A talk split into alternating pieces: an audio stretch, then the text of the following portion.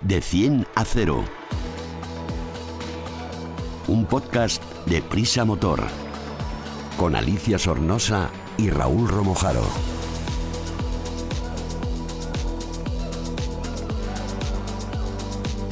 De 100 a 0 es el primer podcast de Prisa Motor, la plataforma transversal dedicada a la automoción del país, AS, 5 días, SER y Huffington Post.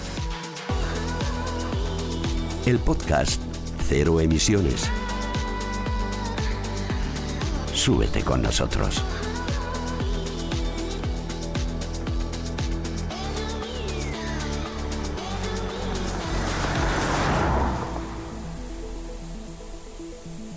Así comienza este nuevo de 100 a 0, ya en pleno otoño, una época estupenda para viajar, sin tanto calor, con menos gente.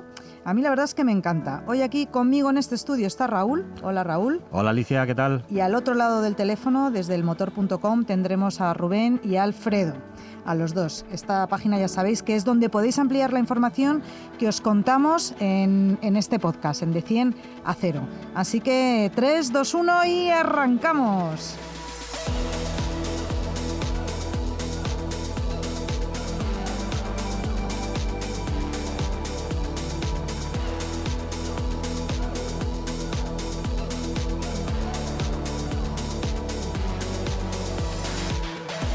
Hoy me he levantado y por fin hace fresquito. Y mientras me tomaba el café me he puesto a pensar en la que nos viene encima. ¿Cuánto pagaremos este mes de invierno, este invierno de gas? Y de electricidad no quiero ni pensarlo. La verdad es que al margen de la guerra de Ucrania, a la que últimamente se le echan todos los males del mundo, estamos ya en una gran crisis de combustible, por ejemplo. Hablemos del diésel. Cada vez es más caro, un, un, combustible que era el más barato. ¿Se están acabando las reservas o es que ya no lo queremos usar? Estoy segura que Rubén, del motor.com, que lo tengo al otro lado. Hola, Rubén. Hola, ¿qué tal? ¿Cómo estáis? Muy bien. Tú nos puedes aclarar estas preguntas. ¿Qué está pasando con el diésel? Pues mira, está pasando algo tan sencillo como que ahora mismo las reservas en Europa están bajo mínimos.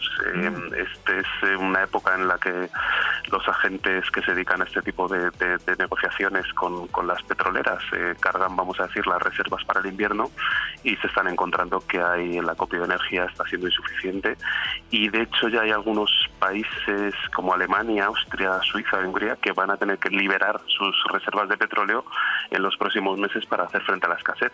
Eh, está el mercado un poco movido y, y, hay poca cantidad de diésel, claro. ¿Pero quiénes son los productores de diésel? Pues mira, en este caso eh, tenemos los mismos productores que de gasolina, Oriente Medio, eh, Rusia en este caso también, que acabas de, de hablar de la guerra. Y hombre, estamos muy condicionados porque no son países eh, en los cuales, eh, pues bueno, eh, tanto la vida como la democracia siempre sea, sea muy coherente con, con, con la vida de los ciudadanos y cualquier término que pase en sus fronteras pues afecta al final a las producciones mundiales.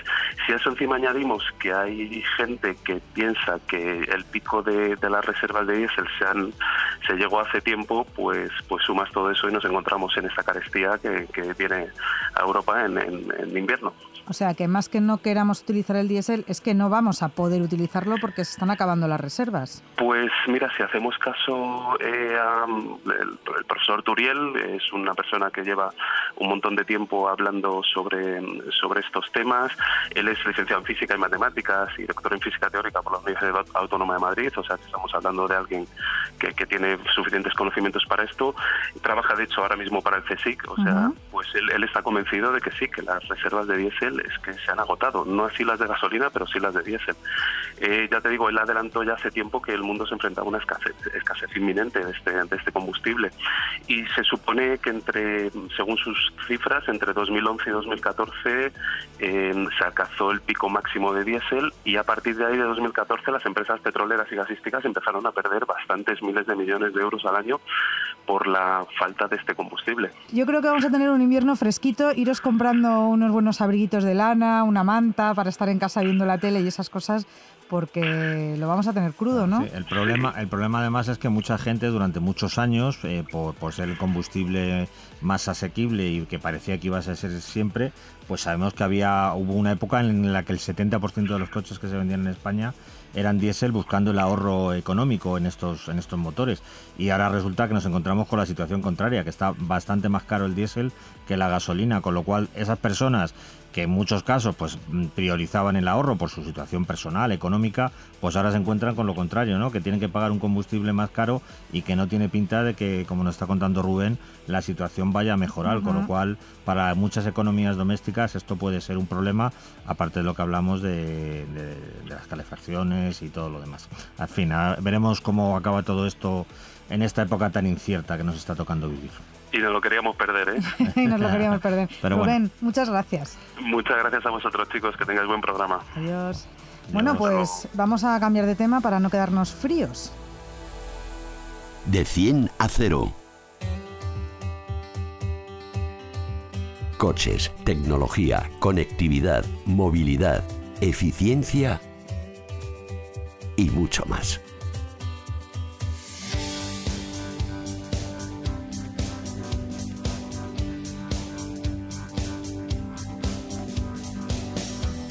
ya hemos entrado en calor y vamos a hablar de las marcas de coches que venden motos, que en concreto en nuestro país hay siete. Estoy segura que las tres primeras las vais a adivinar todos los que nos estáis escuchando. Es una alemana, BMW, dos japonesas, Honda y Suzuki, y una francesa, Peugeot. Pero así a bote pronto no se me ocurren más. Aunque seguro que Raúl, que te tengo aquí delante, ya me estás mirando con ojos de inquisidor, nos puedes iluminar. Que por cierto, las fotos del artículo en la web del motor.com son para verlas. ¿eh? Os invito a todos a que os metáis ahora con el móvil al motor.com y vayáis viendo las fotos de estas motos. Vamos a hablar primero de las primeras que he nombrado, de BMW, Honda, Suzuki y Peugeot. Sí, sí, que parecía un chiste esto de, los, de las nacionalidades. sí, bueno, pues eh, como tú bien dices, son las eh, quizá las más las más conocidas y las más identificables. BMW que vamos a decir de ella que no que no se sepa sus coches premium súper super codiciados. Y luego también ocurre un poco con, con sus motos son motos caras eh, que tiene de todo tipo turísticas scooter eh, las super archiconocidas trail. Y la verdad es que se venden bastante bien en el mercado español aunque son de precio elevado por lo general tienen un plan de financiación que muchos clientes eligen. Y por eso vemos mm, las sobre todo las grandes ciudades las calles pobladas de, motos BMW y también de sus coches, como decimos. Eso es. Vamos con las japonesas. Venga, con Honda. Honda. Honda. es una marca que yo creo, fíjate en este caso, quizá para mucha gente es, más conocida por sus motos que por sus coches, ¿no te parece? Que, las motos, por todo el tema de la competición, las carreras y demás, eh, hay mucha gente que identifica la marca con, con, motos, que es una división muy importante de la de la compañía, que es un gran gigante del motor, la, marca japonesa, la marca japonesa Honda, y al igual que decíamos con, con BMW, pues tiene una gama amplísima. De hecho, algunos de sus scooters, eh, como los PCX y Forza, se encuentran entre los más vendidos del mercado español, porque son motos muy prácticas, pero luego a partir de ahí también tienen una, una gama amplísima con motos para, para todo tipo de uso, en el campo, en la carretera, deportivas, turísticas. La verdad es que la gama de, de Honda en este sentido no de, de las más completas, efectivamente. Se nota que es el gran gigante. Honda vende en el mundo 20 millones de motos al año. vende prácticamente más que todos los demás fabricantes juntos. Y de otra japonesa, Suzuki, ¿de esa que me puedes contar? Pues Suzuki fabrica, como estamos diciendo, coches, motos y como otros gigantes industriales también fabrica otro tipo de, aparatos como los barcos. Eh, entre los coches, pues yo te diría que quizá el Vitara es uno de sus modelos más, más conocidos, sí, eh, pero en el sector de las dos ruedas, pues hay algunos iconos como la Yabusa, ¿no? que es una moto de ah. super prestaciones, muy famosa por, por, su alta velocidad, y luego tiene algunas superventas como la Burman, y tampoco le faltan alternativas trail, motos de motocross, eh, scooters, como decimos, es otra de las marcas que tiene un, abanico de, de ofertas bastante, bastante amplio. Bueno, y entonces ahora vamos con los con los europeos otra vez, con los mm. franceses, con Peugeot. Sí, Peugeot es muy conocida por sus coches, es una de las marcas generalistas, generalistas perdón, más populares.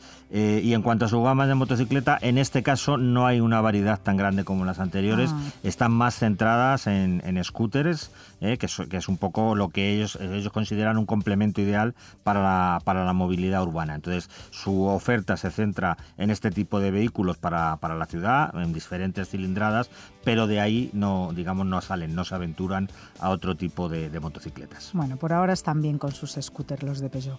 Eh, vamos a ver una marca china que además de coches también fabrica motos. No lo tengo muy claro porque eh, creo que es bastante nueva, por lo menos aquí en España. ¿Qué me puedes contar de ella, Raúl? Es Invicta, efectivamente es una marca que se está, se está instalando en, en Europa, en los mercados eh, continentales ha desembarcado recientemente en España y es uno de estos nuevos agentes, ¿no? por así decirlo, que entran al amparo de la, de la nueva movilidad con una gama de, coches urbanos y luego también eh, tiene una amplia oferta de scooters sin emisiones, eh, básicamente eléctricos. efectivamente. Toda su, toda su oferta, también los coches, se centra en movilidad sin emisiones y son vehículos eléctricos de mm. cuatro ruedas y de dos, eh, incluso tiene algún modelo de tres ruedas. Está muy enfocado a la movilidad urbana, a ser, a ser un producto claramente utilitario que satisfaga esas necesidades de desplazamiento, eh, sobre todo en las grandes ciudades. Oye, no sé si te pillo, pero mm, supongo que tendrán una página web para poder cotillear un poco esos vehículos eh, chiquititos, eléctricos y motos. Pues Invicta con V, señores. Exacto, Invicta con V, realmente como es el dominio, sí que me pillas, no te voy a engañar. Ah, no sé, no sé cómo es, pero vamos, ya ahora con San Google ya sabemos que poniendo Invicta nos saldrá ah, toda la información. Y seguro que si miran este reportaje en la página web del motor.com tienen ahí el enlace. Anda, mira qué fácil, ya está. vale, entonces, ahora vas a saber qué marca te voy a decir, porque tuve eh, una moto de esa marca de coches hace, hace unas semanas, que además estuvimos hablando de ello aquí en el motor.com. Y, bueno, y lo dicho, que es una marca española. ¿Cuál es? Sí, esta, esto casi tendrías que hablar tú de ella más que yo porque conociste muy bien el producto de SEAT, la SEAT, Mo, eh, que es un scooter que deriva de los productos que fabrica otra empresa española como es Silence. Y es un poco el caso, como comentábamos con Peugeot. SEAT obviamente es una marca tradicionalmente de coches, lo que ocurre que entre el nuevo escenario que se abre de movilidad, ellos querían también estar presentes, tienen un patinete, por ejemplo, y ahora han llegado a este acuerdo con Silence para tener el Seat Mo, que es un scooter eléctrico de 125 centímetros cúbicos, con una, autonomía en torno a los 125 kilómetros, y que ellos ven como un complemento ideal para alguien que tenga un Seat para sus desplazamientos, digamos, por carretera, grandes viajes, sea un sub o, un León familiar, o bueno, cualquier automóvil de su, de su gama, incluso un Ibiza, pero que para la ciudad pueda elegir seguir siendo fiel a la marca y tener este scooter tan, tan práctico y que tú también conoces. Y como dices, si alguien está interesado, lo puede encontrar en, nuestro podcast, la prueba que, hizo Alicia Del. Sí, además me gustó mucho porque la batería es extraíble y la puedes cargar en casa, no hace falta que te pongan un poste de electricidad de carga ni nada de eso. Bueno, y ahora vamos con la foto que más me ha gustado de todas del motor.com, que la verdad es que me he quedado alucinada, qué bonito. Eh, Aston Martin. Sí, es un caso especial, ¿eh? esto vamos a decir, no, no es que tenga trampa porque es una realidad, es una marca de coches que tiene en su catálogo una, moto y además una marca tan, tan icónica y legendaria como, como Aston Martin. Han querido eh, introducirse en el segmento de las dos ruedas produciendo una única moto. Se trata de la AMB 001 y la han desarrollado en colaboración con una marca también mm, de absoluto lujo en el segmento de las dos ruedas, eh, que ahora ha vuelto a, renacer y está muy codiciada por determinados clientes, como es Brock Superior.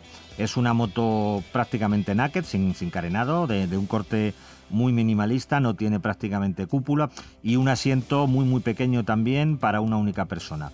Una única persona delgadita. Delgadita, delgadita, efectivamente. Eh, monta un motor eh, V2 que curiosamente lleva un turbo.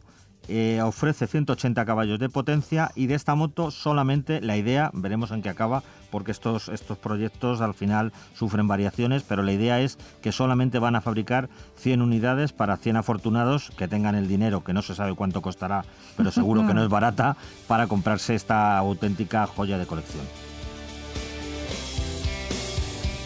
De 100 a 0. Te analizamos un vehículo en de 10 a 0.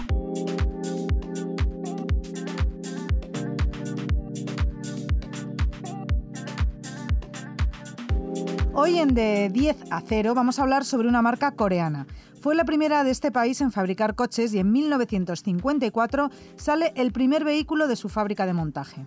En el 66 fabrica su primer autobús. En el 71 se dedicó a fabricar camiones y coches de bomberos, coches específicos.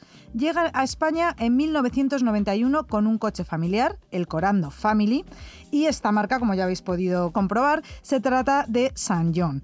Y hoy Alfredo Rueda, desde la redacción del motor.com, es quien nos va a contar las 10 preguntas picaditas, picaditas, para ver cómo es hoy en día, 30 años después, el Corando, en este caso el GLP. Hola Alfredo, ¿qué tal? Hola Alicia, muy bien. Pues venga, vamos a empezar. ¿Qué tipo de vehículo es? Pues mira, este es un subcompacto, mide algo menos de 4 metros y medio, pero cuenta con un interior muy espacioso y bastante cómodo. Sobre todo, lo más importante, en este caso es lo que has comentado, que cuenta con la posibilidad de utilizar GLP como combustible, además de la gasolina, claro. ¿Qué caracteriza su diseño y su carrocería? ¿Cómo le reconocemos? Ya tiene un diseño mucho más global, mucho más europeo, si se quiere, que el anterior Corando. De hecho, la carrocería es 4 centímetros más larga y ancha y 9 más baja que la anterior generación el diseño es verdad que es algo cuadrado, lo que favorece, como te decía Alicia, ese espacio interior. Muy bien, entonces, ¿cómo es su equipamiento más destacado? Lo bueno es que solo tiene un acabado, como es que se denomina Urban Plus, tiene multitud de elementos y sistemas de serie, sobre todo en cuanto a equipamiento de seguridad. Y es que tampoco hay muchas opciones que escoger. Eh, lo que pasa es que también es verdad que nos echan muchas más cosas de menos. Eh, es rápido de elegir, de configurar y de comprar. ¿Cómo es su habitabilidad interior? ¿Es cómodo?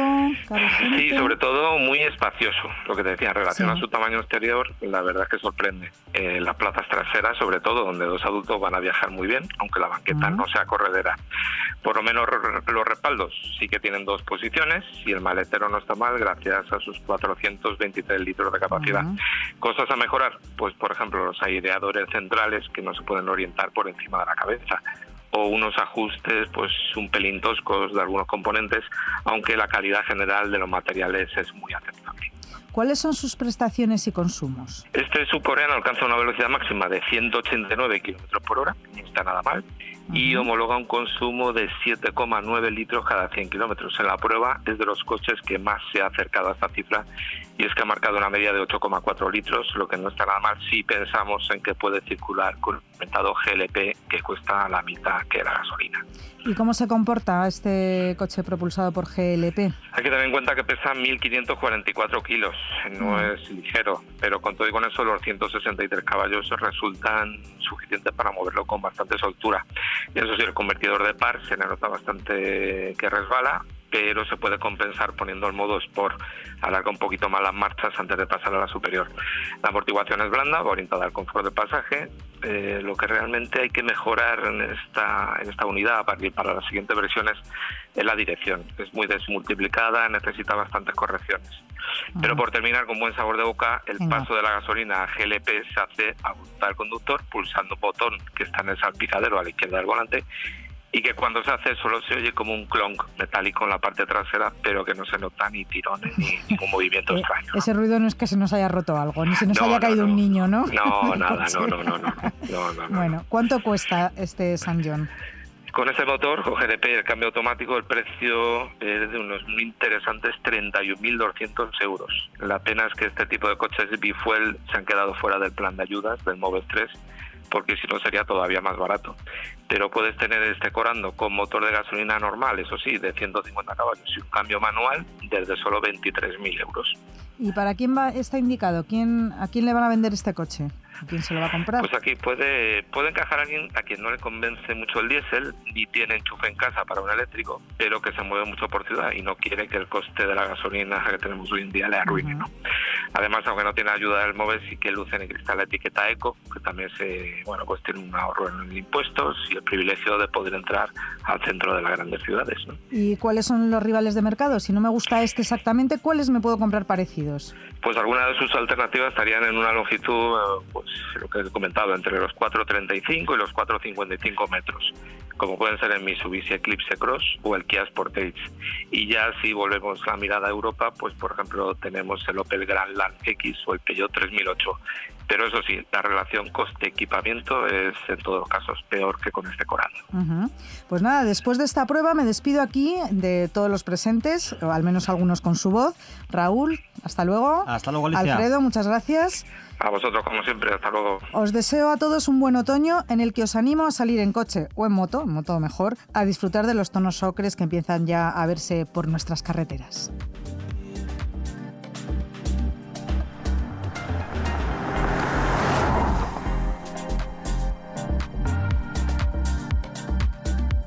De 100 a 0. Un podcast de Prisa Motor. Con Alicia Sornosa y Raúl Romojaro.